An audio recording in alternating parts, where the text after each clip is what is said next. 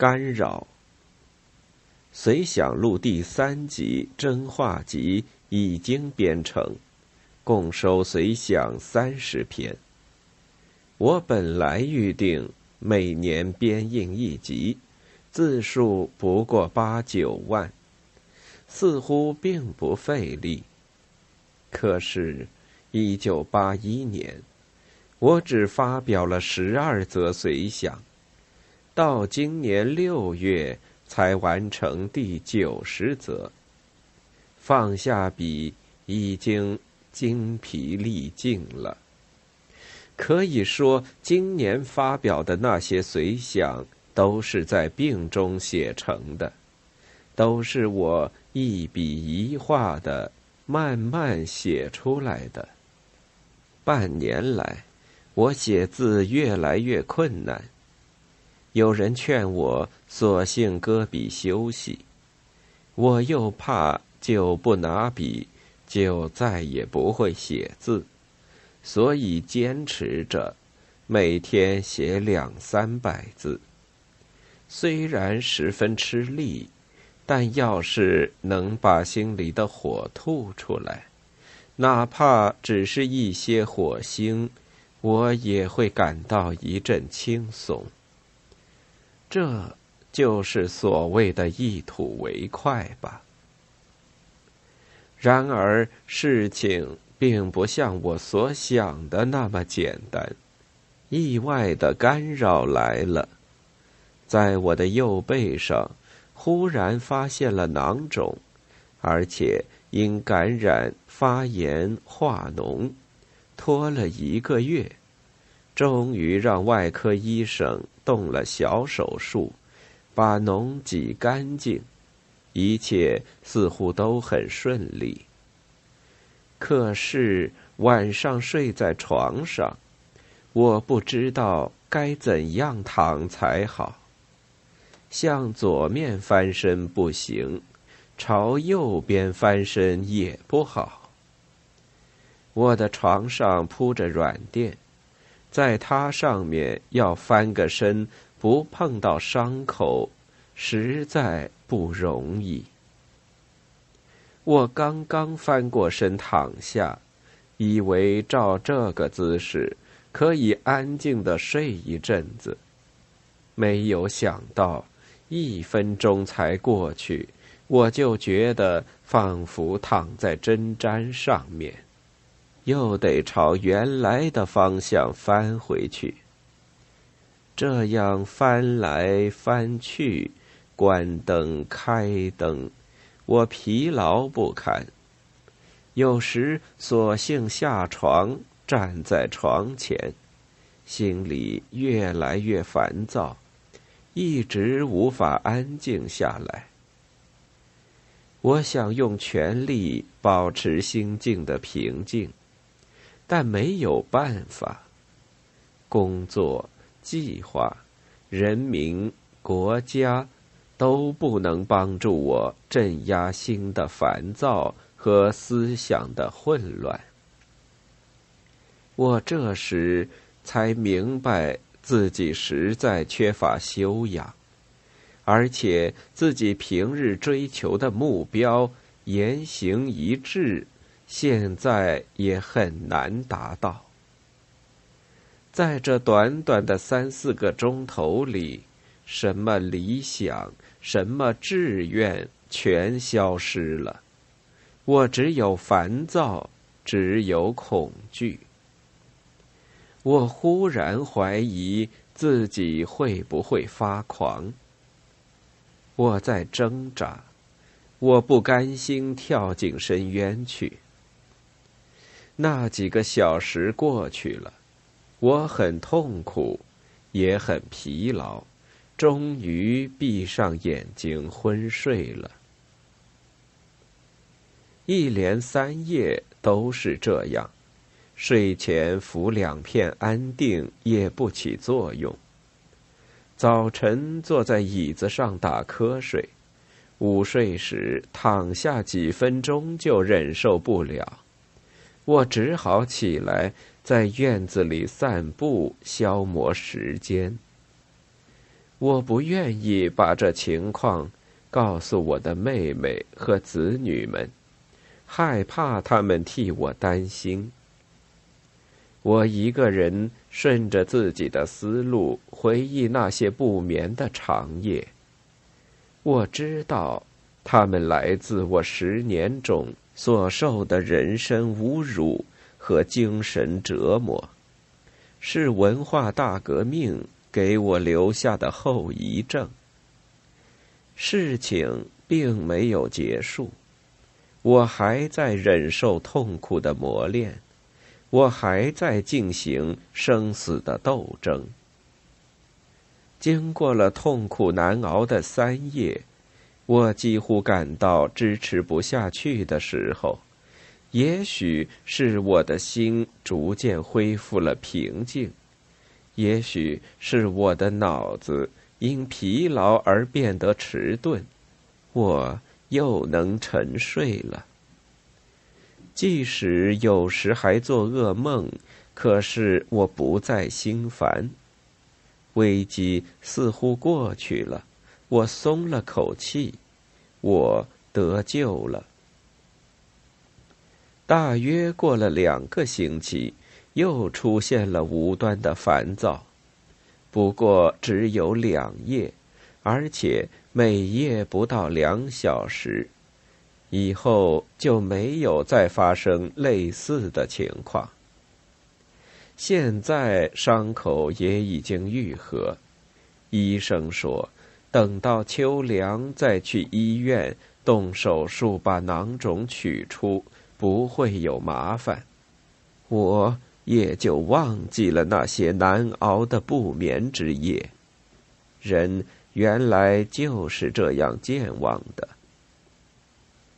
在编辑《真话集》的时候，我重读了一年半中间写的三十则随想。忘记了的事情又给想起来了，因为从《人言可畏》起，最后四篇短文都是在危机中间和危机前后写成的，它们使我记起当时的挣扎。特别是人言可畏，字数少，却在我的脑子里存放了好几个月。危机到来，自己在做拼死的斗争时，首先想起这笔心灵上的欠债。开始写它，我好像在写最后一篇文章。不仅偿还我对几位作家的欠债，也在偿还我对后代读者的欠债。讲出了真话，发狂的危机也过去了，因为我掏出了自己的心，卸下了精神上的负担。我唠叨的讲自己的危机，只是说明作家的思想复杂。作家的脑子并不像机器那样，一开就动，一关就停，一切听你指挥。细心的读者也可以看出，《三访巴黎》和《知识分子》两篇并不是一口气写成的。两篇随想都是在去年年底和今年一月动笔。我写了不到三分之一，就因别的事情干扰，把它们搁在一边，差一点连原稿也不知去向。幸而后来我想起了他们，过了几个月，找出原稿续写下去，总算按计划写成。那么干扰从哪里来呢？可以说，干扰来自四面八方。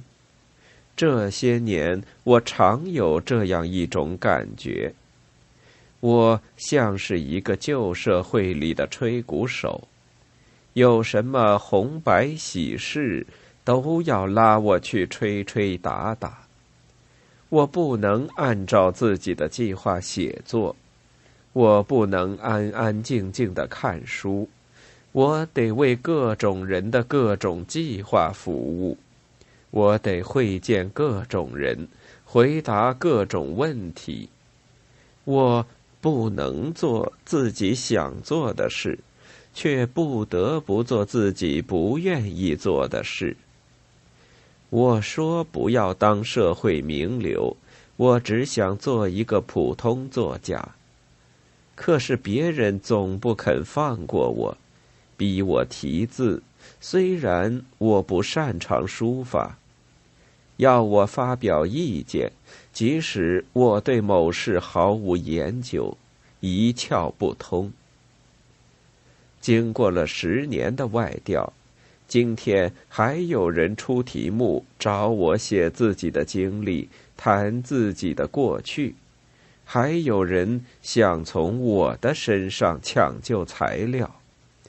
在探索、追求、写作了五十几年之后，我仿佛还是一个不能自负文责的小学生。我的工作室在二楼，有时我刚刚在书桌前坐下，摊开稿纸，就听见门铃在响，接着给人叫了下去。几次受到干扰，未完的手稿也不知被我放到哪里去了，有的就石沉大海，只有这两篇不曾消失在遗忘里，终于给找出来，加上新的内容，同读者见面了。在我的长时期的写作生活中。被干扰扼杀的作品太多了，所以听见门铃声，我常常胆战心惊，仿佛看见过去被浪费掉的时间在眼前飞奔而去。我只能责备自己：一个作家有权利为他自己的写作计划奋斗，因此。也有权同干扰做斗争。最近，人们忽然对已故法国作家萨特感到了兴趣。我听见有人私下谈论他。一九五五年十月，他同德波伏瓦访问上海，我在家里接待过他们。但是我当时很谨慎，很拘束，讲话吞吞吐吐。记得只谈了些像用第一人称写小说一类的问题。一九七九年，我访问法国，他双目失明，在家养病，曾托法中友好协会设法联系，打算登门拜访。却没有得到机会。一九八一年，我再去巴黎，他已经逝世。听说有几万人参加他的葬礼。关于他的著作，我只读过两部多幕剧，也谈不出什么。但是他有一件事给我留下很深的印象。他不赞成把作家分等级。他说过类似这样的话：“我们把文学变成了一种分等级的东西，而你在这种文学中属于这样的级别。我否认这样做的可能性。”他的话的确值得我们深思。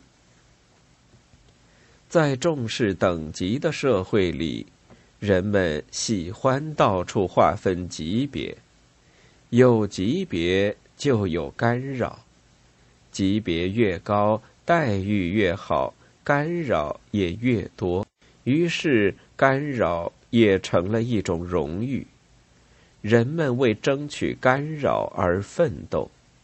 看来，萨特一口否认的可能性是毕竟存在的了，不是吗？